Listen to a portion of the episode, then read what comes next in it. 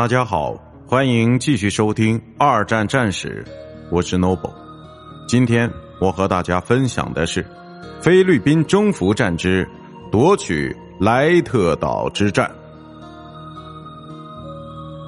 在一九四四年十月二十日的行动第一天，瓦尔特·克鲁格将军的第六军在莱特岛的东部海岸线上指挥登陆了多达十三万的部队兵力。麦克阿瑟将军也亲临现场，并历史性的从一艘登陆艇上登陆上岸，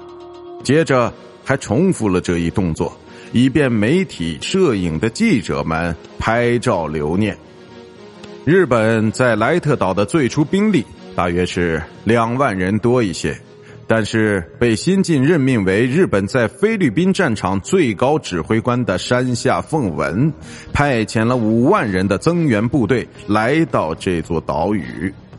不过，这些人都遭到了惨重的伤亡，并在运输过程中损失了多数武器装备。虽然日本海军在试图介入莱特湾战役的过程中遭到致命的打击，但是在陆地上的战斗依然十分激烈。最后，日军对美国的地面和空中火力已不能做出任何回应，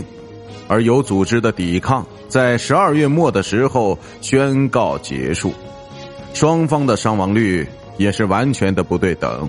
日军方面的阵亡人数是六万人，而美国方面则只有三千六百人。到那时为止，在罗伯特·埃克尔伯格将军指挥下的美国第八军也卷入了这场战斗，并在当月十五日对轻装防御的民都洛岛发起了登陆计划，与以往一样。他们很快建造起临时机场，从而给未来的战斗计划提供补给。